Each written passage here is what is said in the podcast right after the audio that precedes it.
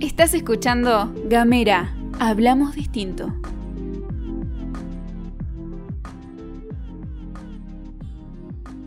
Buenos días, buenas tardes, buenas noches. Depende en qué momento nos estés escuchando. Estás en Otra Economía es Posible. Acá, en Gamera, hablamos distinto. Andrea Antoria y quien les habla, Cristian Herbias. Estaremos haciéndote compañía por un ratito. No sé si recuerdan el podcast anterior, veníamos hablando de las teorías económicas. En este caso, seguimos con el mismo tema. Sí, porque lo importante o lo que queremos hacer es darte herramientas para que vos pienses la realidad y puedas desarmarla y caminando, porque decimos, como decimos siempre, la economía la hacemos todos al andar. Hacemos todos al andar. Exactamente. Estábamos hablando de las teorías económicas. Y antes de la teoría económica, me gustaría retomar el tema de la Ah, definición ¿qué es de la economía. economía? Tal cual, para que vuelvas a tener presente de lo que vamos a seguir hablando en cada uno de estos episodios. La economía es una ciencia, es una ciencia social, que trata de establecer relaciones entre los recursos, la creación de la riqueza, corte esa palabra, la producción, la distribución, esa también es una palabrita importantísima, y el consumo de bienes y servicios que están aplicados a satisfacer las necesidades de los hombres. Entonces me dijiste, es- es una ciencia social. Exactamente. O sea, no es una ciencia exacta. No, no, no. Lo que hace precisamente es estudiar los comportamientos de los seres humanos en su afán de resolver esas necesidades que tienen como hombres. O sea, si vos aplicás una medida, repercute en la gente, en la sociedad. Exactamente. Habla justamente de la causa y de los efectos. Lo que buscan los economistas en el desarrollo de sus teorías es poder llevar una realidad que están viviendo, que el mundo vive, y teorizarla, quiere decir sintetizarla en causas y consecuencias y establecer las relaciones entre una cosa y la otra. Entonces, simplificando, las teorías económicas, ¿qué serían? una sistematización que permite entender la relación entre la causa y el efecto de un pro- determinado proceso social, Bien. económico, pro- obviamente. Bien, y también identifican realidades y las teorizan, ¿no? Exactamente. Trata de resolver problemas también, ¿no? Lo que busca de sintetizar es precisamente ver cuáles son las causas para poder accionar sobre esas causas y resolver algún que otro problema, o por lo menos eso es lo que deberían estar haciendo. A veces que parece que no lo logran. Y a veces parecen que no. Tiene que ver con los intereses, pero bueno, eso lo vamos a hablar más adelante. Y, y me hablabas de, de teorías. ¿Están los ortodoxos, los liberales? ¿Cómo es esa Estábamos división? hablando justamente de las teorías y hablábamos de la teoría ortodoxa, es la que hasta ahora esbozamos en nuestro primer podcast de teorías, que fue el anterior, este es el segundo, y hablábamos justamente de los clásicos. Los clásicos. Los clásicos, hablamos del Señor de los Chicles, ¿te acordás? Ese que tenía una fábrica grande de chicles. Adams. Esos chicles Smith. viejos, exacto. Adam Smith es el que elaboró la primera teoría de la que hablamos, que tenía que ver con el liberalismo económico, Sí, eso era eh, mitad del siglo XVIII. Exactamente, que lo- al que llaman el padre de la economía política, que habló de la teoría de las naciones, de Es- la riqueza de las naciones. Eso era economía moderna, ¿no? Vendría a ser. Sí, exactamente. Bien, vamos aprendiendo entonces un poquito. Y había uno que tiene un nombre raro, ese que vamos a estar hablando hoy. Hoy vamos a estar hablando exactamente. Decime el nombre completo. John Maynard. Mag, mag- Maynard, con una Y. Ah, nada rara. más. Ah, a mí me Viste que parecía los mucho ingleses más raro. usan las Y por todos lados. Yo escuché hablar mucho de las teorías keynesianas. Que Eso, de- eso, Keynes. ese, Keynes. Exactamente. Ah, Keynes es keynesiano. Sí, ¿no? Sí, y era él. sí, todos los demás fueron keynesianos. Él era Keynes, digamos. Este, este nació en 1883, por lo que yo tengo entendido. Sí, exactamente. Y como todos en la época empezaron estudiando, habíamos hablado de Smith y habíamos dicho que él empezó teorizando sobre la humanidad, ¿no? Sí. Sociológicamente. Y después se introdujo en la teoría económica. Pero, pero antes el sociólogo, este no era matemático. Este no, claro, tal cual. Él quería ser matemático, empezó, empezó Ah, a estudiar. ¿Cómo quería? Bueno, era lo que le gustaba. Bueno, Se introdujo en la ciencia matemática, pero hubo alguien que lo convenció de que no era su destino. un tal Marshall. Marshall. Un tal Marshall, sí, pobre Marshall, le salió el tiro por la culata. Porque ese era mar- eh, mar- marginal, ¿cómo era que le decían? Exactamente, Ah. era de los clásicos, él, ortodoxo. Y dijo, Ah, tenía los vos, tenés rulitos. que, sí. Ajá. vos tenés que seguir estudiando esto porque vos sos un capo. Claro, y en esta la vas a romper. La vas a Y la romper.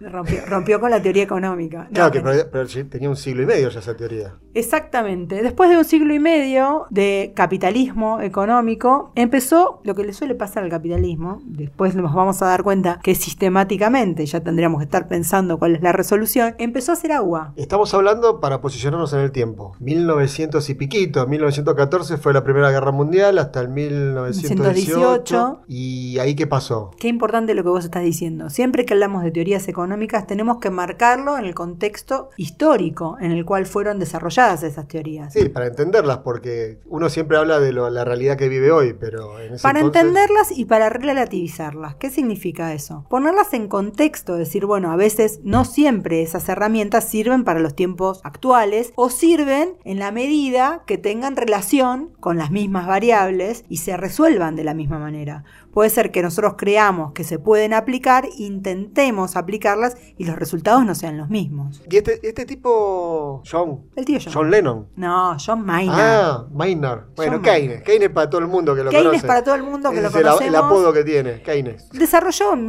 1936, después de estudiar mucho. Y pero antes de desarrollarlo, él no había tenido ahí un inconveniente en el 1916. Él empieza a estudiar. Cuando ahí lo sacan, se va, renuncia, porque él le, le piden que estudie Trabajó qué para el cosa. Estado, viste que uno, de esas cosas no, no hablamos de, de los teóricos. ¿Viste? Keynes trabajó en el Estado. Trabajó para el Estado, para el Liberal. Ah. Estado inglés, ¿no? Obviamente. Ujú. Y trabajó en un estudio que se trataba de realizar la evaluación, digamos, hasta dónde, cómo, cuándo. Se iba a dar la indemnización en el marco de la Guerra Mundial. O sea, lo que tenía que pagar Alemania por haber perdido la guerra. Ah, básicamente. Exactamente, lo que después fue terminó en el Tratado de Versalles. Él tenía que decir lo que tenía que pagar Alemania. Mira, Claro. ese tipo era grosso, ¿eh? Mirá si, si estaba pensando, ¿no? ¿Y, y qué pasó cuando, cuando tuvo que hacer eso? Y se dio cuenta que tenía que escribir cosas horribles, digamos, ¿no? Que había que hacerle pagar a los alemanes demasiado en, en relación a lo que estaban viviendo. o sea, Eh, pueblo que muere no puede pagar sus deudas, y digamos. sí, más o menos eso, exactamente, la Entonces, misma teoría. renunció. Estaba muy complicado con el tema de, de- eh, habiendo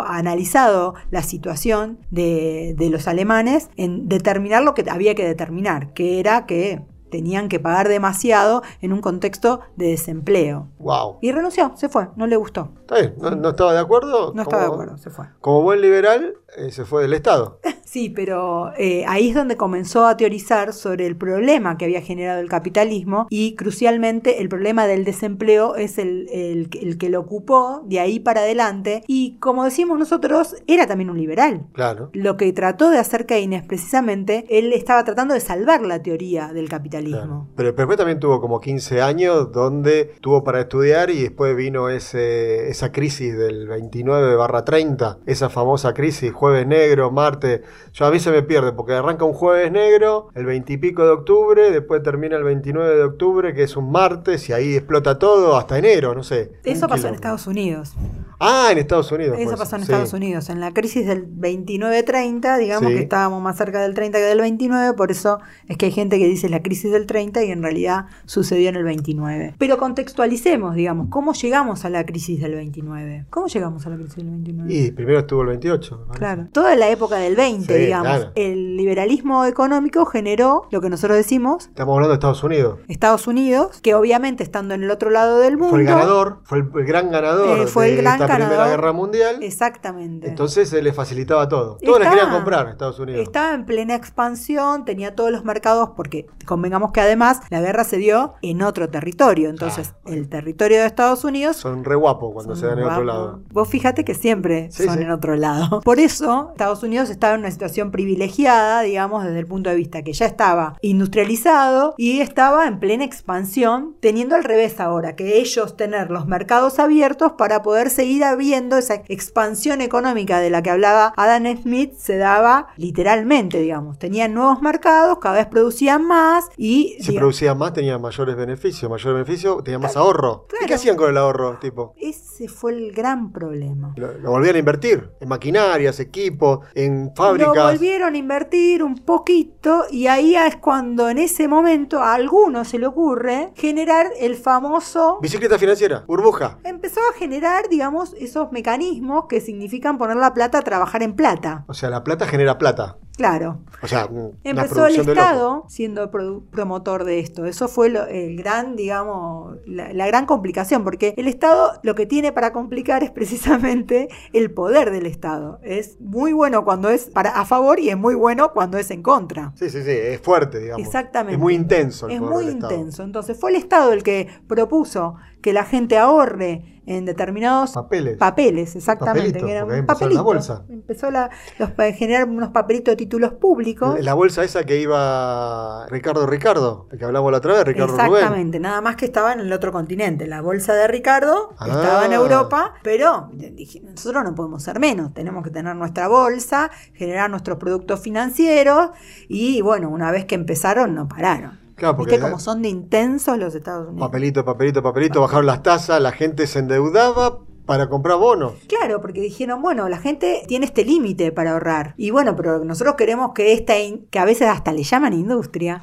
financiera, genere más. Industria financiera. Sí, sí, Qué le loco llaman eso. industria, una cosa Bueno. loca. Genera un poco más. Entonces, para generar un poco más había que poner más plata a laburar. Pero la gente no tenía más plata ahorrada. Entonces, ¿qué hacía? Lo seguían tentando con esos títulos y le decían, "No te preocupes, saca un préstamo, Te presto con tasa baja. te presto a tasa baja y vos co- podés comprar más papelitos. Y aparte esos papelitos crecían a precios ideales. Por Claro. lo tanto, siempre, siempre eran ganancia. Claro, porque estábamos en plena expansión, entonces siempre íbamos a tener esa misma teoría del liberalismo de que siempre iba a haber mercados donde nos compraran los productos. Entonces las empresas no tenían límite para fra- fabricar, o por lo menos eso creían. Claro, o sea, eso arrancó en el 1918 y siguió, siguió, siguió hasta 1929. O sea, más de 10 años haciendo ese ejercicio. ¿Y qué pasó en 1929? En algún momento alguien se dio cuenta de que era demasiada la diferencia entre lo que realmente Lo trataron de loco a ese también, ¿no? valían las empresas, sí, exactamente, lo trataron de loco,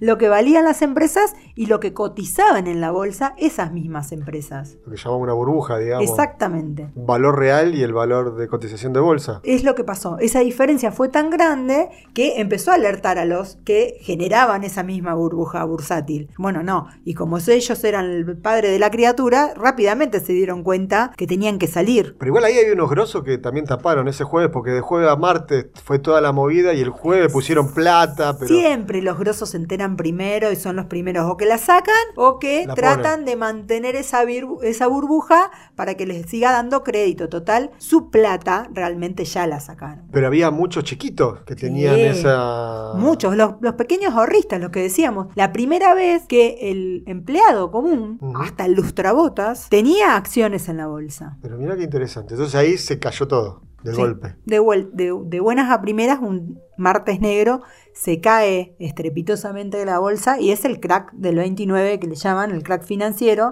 que deja a todo el mundo en la calle, imagínate. Además te estabas endeudado. Esos papelitos que vos habías comprado, que fuiste acumulando, dando tu fuerza de trabajo, porque en definitiva era parte de tu fuerza de trabajo lo que ahorrabas, de buenas a primeras terminó siendo nada Y encima tenías que pagar los créditos que habías y tenías sacado la para deuda. pagar eso. Que además esa deuda era impagable porque no ibas a tener la plata para pagarla. Por lo tanto, los que también cayeron y quebraron fueron los bancos que habían otorgado esos créditos. Eh, está bueno si querés conocer un poquito más de lo que pasó en la crisis del 30, del 29, que veas el crack del 29 y la Gran Depresión, que también es un videito de YouTube cortito, pero es muy conciso y muy interesante para ver. Eh, y todo esto que estamos hablando también lo hizo pensar a Keynes y seguir laborando teorías. Lo que se dieron cuenta que la fuerza del mercado, que también el mercado está visto el financiero como un mercado, hubo algún problema y no se equiparó, no hubo un equilibrio ahí. Y y déjame aco- acotar una cosita más con respecto a la crisis del 30. Entonces, esto que estábamos hablando era renta, no era beneficio, ¿no? Precisamente lo que la diferenciación que hicimos, que la volvemos a mencionar para que la tengas presente, el salario es la remuneración del trabajo, la renta es la remuneración por la tenencia de un De bien, algo. que en el caso de que lo que tengas es dinero, genera lo que se llama un interés o renta financiera. Y después está la otra fuente de la riqueza que es la ganancia, que es cuando vos sos un empresario y estás poniendo un capital a la producción. Por eso podríamos decir que se cae la bolsa por justamente la renta. Fue tan grande la renta fue tan grande la aspiración a querer seguir ganando sobre, eh, Sobre nada. sobre la nada, digamos, sobre papelitos, que se cayó y valió cero todos esos papelitos, inclusive los bancos que generaban esos papelitos. ¿Y Keynes que vino a plantear entonces? A diferencia de, de Smith. Keynes lo, pre- lo que viene a plantear es precisamente que el mercado, así como se vio, pero lo planteó un par de años antes, no era el, el- el- el nivelador, que en algunas situaciones o ocasiones podía generar desequilibrios que el mismo mercado no puede eh, nivelar. Entonces, Entonces ¿quién lo- aparece ahí? ¿La mano de quién? Propone la mano del Estado. no. No es la mano invisible del mercado. No, Mm, no. Mm, Ah, ya no está mal la mano invisible del mercado. No, es la que no estaba funcionando. O sea, tuvo que hacer algunos ajustes en la teoría liberal. Dijo, bueno, vamos a salvar el capitalismo. ¿Cómo lo salvamos al capitalismo? Decimos, bueno, todas las variables se mantienen, hay oferta, hay demanda, hay un mercado en el cual se da esos términos de oferta y de demanda, pero es importante tener la vista en el desempleo que era el problema, como veníamos diciendo, en el cual le puso el ojo Keynes. Y por eso él desarrolla una teoría pensando en que el problema del que había que generar el capitalismo, colateral, digamos, porque no lo había visto Smith, era que en algún momento se genera un desfasaje de desempleo que no lo estaba mirando Smith, porque acordate que Smith decía que el que no tenía trabajo era Era porque, no quería. Yo escuché hablar- esa, esa frase la escuché muchas veces, ¿no? Que no tiene trabajo porque no quiere. Sí, bueno, hay gente que sigue pensando lo mismo. Y bueno, del siglo XVIII. No, no, estamos en el siglo Ah, XXI. ah, no, pensé que me hablabas que la gente del siglo XVIII No, pensaba eso. no, hay gente de este siglo que sigue pensando lo mismo. Qué bárbaro. bueno. Bueno, Lo que vino a demostrar Keynes es precisamente que no solamente no tiene trabajo el que No el que quiere. no quiere, sino que hay que poder. Llegaron los límites del capitalismo. ¿Por qué? Porque toda esa producción alguien la tiene que comprar para que exista y siga manteniéndose ese nivel de oferta, oferta, oferta. Generamos Fíjame. más, generamos más porque va a haber demanda. Y llega un momento que no hay más demanda. o sea, esas curvitas que te enseñaron alguna vez de oferta, demanda, ¿tiene algo que Tiene ver? un límite, Mm. una frontera que le llamamos en economía, y si vos estás con las variables al punto de la frontera, o pegás el salto o se perdió todo. Perfecto, entonces Keynes dice, bueno, la mano invisible de, de la, del mercado no es mano invisible del mercado, sino es mano visible del Estado. Ya, Exactamente. Esa corrección la hacemos. pues. Una chiquita. ¿Y qué, propo- ¿Y qué propone Keynes entonces? Lo que propone Keynes es precisamente accionar desde el lado de eh, la demanda. Entonces dicen, bueno, tenemos que inyectar más empleo. Si la gente está en pleno empleo, ahí sí va a demandar todos los productos que genera esa gran oferta que está generando este mercado expansivo. Y el pleno empleo, ahí no me entra otra palabrita más, con inflación también. Bueno, sí, eso es otra variable que después estudian los que siguen teorizando. Ah, me la adelanté, teoría. perdón. Sí, estamos adelantados, sí. Pero bueno, lo que decíamos, lo que explica Keynes es precisamente esa posibilidad o empieza a establecer la posibilidad de que puede existir un Estado que se ocupe más allá de esos bienes básicos y esenciales de los que hablaba Smith, sino que se ponga a trabajar en el límite del empleo. Y para trabajar en el límite del empleo, el Estado tiene que salir a invertir Claro, o sea, tiene que generar demanda. tiene que generar exactamente, tiene que generar empleo, porque Generar lo que empleo, generas lo- demanda. Exactamente, ese es el círculo virtuoso del cual habla, habla- habla Keynes, dice, si nosotros somos capaces de generar más empleo para esa gente que está detentando el empleo porque está desempleado, va a tener eh, una remuneración relacionada con el empleo que va a ser el salario y como es primera necesidad porque está desempleado, va a volcar todo lo que gane en su salario a demandar más bienes y servicios. A ver si ya entendí bien. Entonces, el Estado salió a comprar terrenos, a dárselo a los latifundistas para que tengan más renta. No. El Estado salió a hacer, entre otras cosas, lo que propone es salir a hacer obra pública. Estábamos hablando justamente en un momento de expansionismo, donde obviamente cada empresario expandía su producción y su empresa, pero había algunos límites a eso, que tiene que ver con la distribución interna, tiene que ver con cómo le vendo al, al mercado, cómo genero más mercados. Y para todo eso tiene que estar el Estado organizando, por ejemplo, rutas y caminos, puertos, lo que necesita esa industria para seguir expandiéndose. Armó obra pública, Ujú. Con la obra pública generó empleo, que es la construcción. La construcción tiene un montón de rubros que directamente están vinculados y generó más empleo. Con ese empleo generó demanda, con, esa dem- bueno, con ese empleo generó sueldo, salario. Con esos salarios generó más demanda, con la más demanda se hago el círculo Se- virtuoso. El círculo virtuoso se va a generar más oferta y así, con la intervención del Estado, se vuelve a nivelar el mercado. Y, y habla de mercado. Entonces, ¿cómo, ¿cómo juega acá el tema de las rentas? Bueno, la renta siempre ha- hace su camino, digamos. Ellos siguen haciendo lo mismo, pero ellos no importa, o sea, ellos se mantienen igual. Sí, no ahí hay importa con qué determinados los momentos en los que la economía se encuentra saludable, digamos, expansiva, en un momento de Ah, ah, ah, crecimiento. ¿Hay economía enferma, economía saludable? Hay economía que se la llama enferma cuando está depresiva, cuando está cuando viene para atrás y se la llama saludable cuando va en crecimiento. Entonces, cuando está creciendo, empiezan también a crecer las ansias de poder conseguir más y más capital, más y más renta, porque empieza a haber excedentes. Entonces, así como hay excedentes en el sentido de que hay más gente que tiene trabajo y por eso genera más demanda, también los empresarios, los que tienen esa ganancia de vender más productos, generan más ganancia y también por ende le generan más renta a aquellos que, por ejemplo, los terratenientes que ponen al servicio de la producción primaria sus bienes. Todo esto que estamos hablando viene a ser la teoría de 1936 de Keynes, que era empleo, interés, dinero. Exactamente. Vos fíjate que en estas dos teorías que vimos hasta ahora, que en realidad son la misma, nada más que una está jornada a la otra, la clásica que decimos y la keynesiana, están todos pensando en, mismo, en los mismos términos, en términos capitalistas, que significa pensar la producción, el consumo, la renta. Hay tres tipos de rentas o tres tipos de ganancia o de riqueza, que es el salario, la renta por, por los bienes Por, por tener. por la, la tener, renta por la tener. renta por tener, y la ganancia por producir. En ningún momento estas teorías establecen las relaciones entre esas riquezas.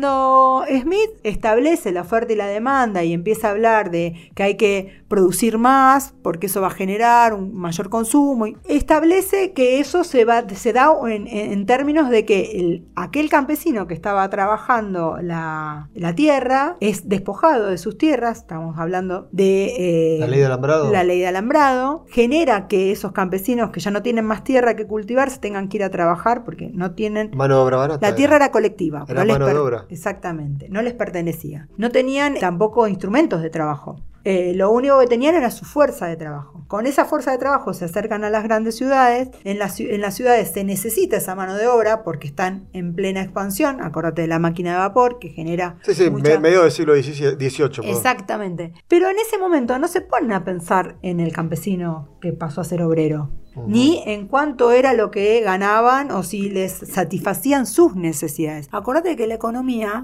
Sí, eh, Smith decía que, que toda la misma plata era exactamente igual y le dábamos, a- la repartíamos entre más gente, decía en una de sus teorías para llegar al Claro, en la pleno teoría empleo. del valor, Sí. que habla del valor nominal y del valor eh, del mercado, valor, Ujú. precisamente habla de que una de las variables es el valor del trabajo.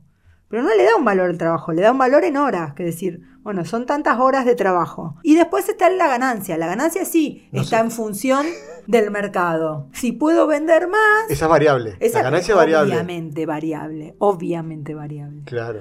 Entonces, si puedo vender más, puedo lucrar más. Entonces, y si se, se necesitan más de- del producto que yo tengo, pongo el precio más alto. La diferencia me la quedo yo. No sé si te queda claro. Obvio. O sea, no es que remunero entonces más A los a obreros. los obreros. Los obreros siempre ganaban lo mismo. Pero ganaban lo mismo entre todos. Y si tenía que necesitaba más, más obreros, les pagaba menos a cada uno para seguir manteniendo más o menos mi costo. Eso es lo que él decía. Por eso decía que eh, Pero no empleo- trabaja el que no quiere. Claro, claro. Si me pagaba dos mangos, pero tenés trabajo. A dos Exactamente. mangos, pero tenés.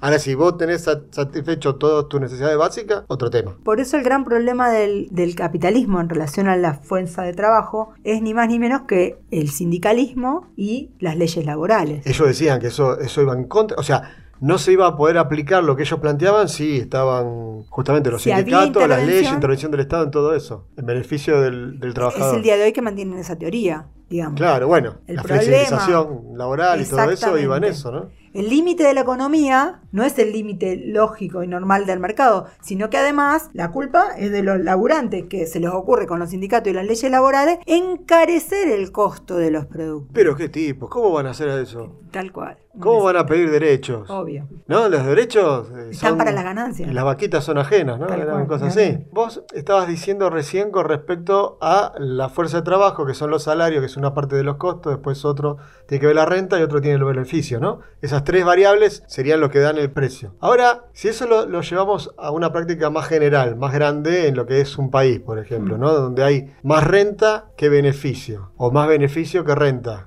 Eso tiene que ver si el país es rico o no es rico, si es mejor o es peor, porque si es todo renta, no hay mucha producción. Si no hay mucha producción, ganan unos pocos, ¿no? Y si hay más producción, como que ganan más. Para que tengas una relación de por qué te explicamos qué significa la riqueza, qué parte de un precio es el salario, qué parte del mismo precio es la renta, porque en cada componente, vos vas al supermercado, cuando vos vas al supermercado, ¿Supermercado o al mercadito? Que es mejor, sí, ¿no? lamentablemente vamos todos al supermercado. Ah, mejor el mercadito. no. Es mejor el mercadito. Cuando vos vas al mercadito y compras un producto, ese producto tiene contenido, ese tipo, esos tres tipos de riqueza. O sea, para que ese producto esté en la góndola, primero tenía que haber habido una materia prima. De esa Sí. materia prima ¿De dónde sale? sale de Por ejemplo, hace carne. exactamente La vaca bueno, que está la en un vaca campo. está en un Hay que campo, rentar el campo. Hay que rentar el campo. El que tiene el dueño del campo El saca un control precio. del campo, eh, la renta. Después, esa industrialización que se hace de la carne permite que haya el frigorífico, el matadero, el frigorífico. Ahí tiene una ganancia. Es alguien que pone un capital, Ujú. una estructura, O sea, un riesgo, un riesgo, y sobre eso obtiene su parte. claro, su Que es la beneficio. ganancia. Ganancia. Su parte de la ganancia y le paga a los empleados, el salario. Entonces, contenido en ese precio está el salario, está la renta y está la ganancia. El problema no es eso, el problema es la proporción.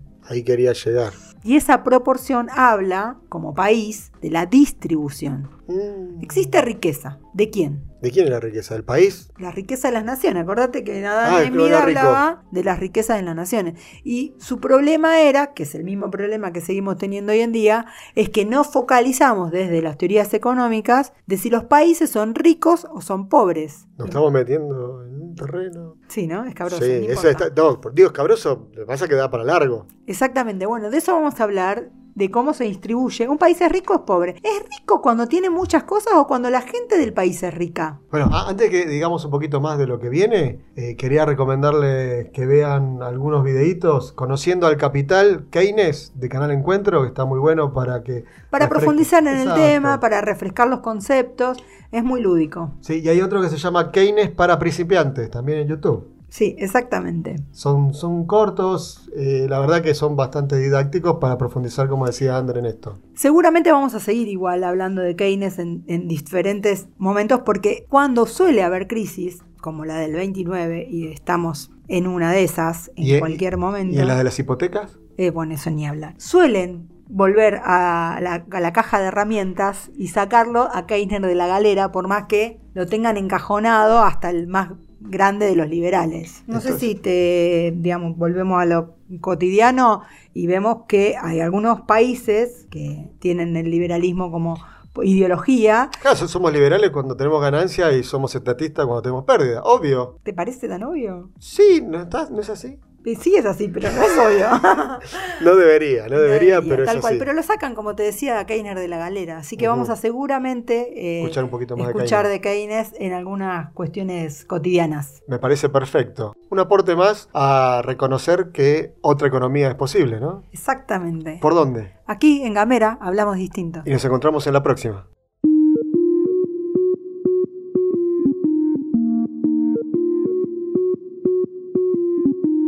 Seguí nuestros contenidos en gamera.com.ar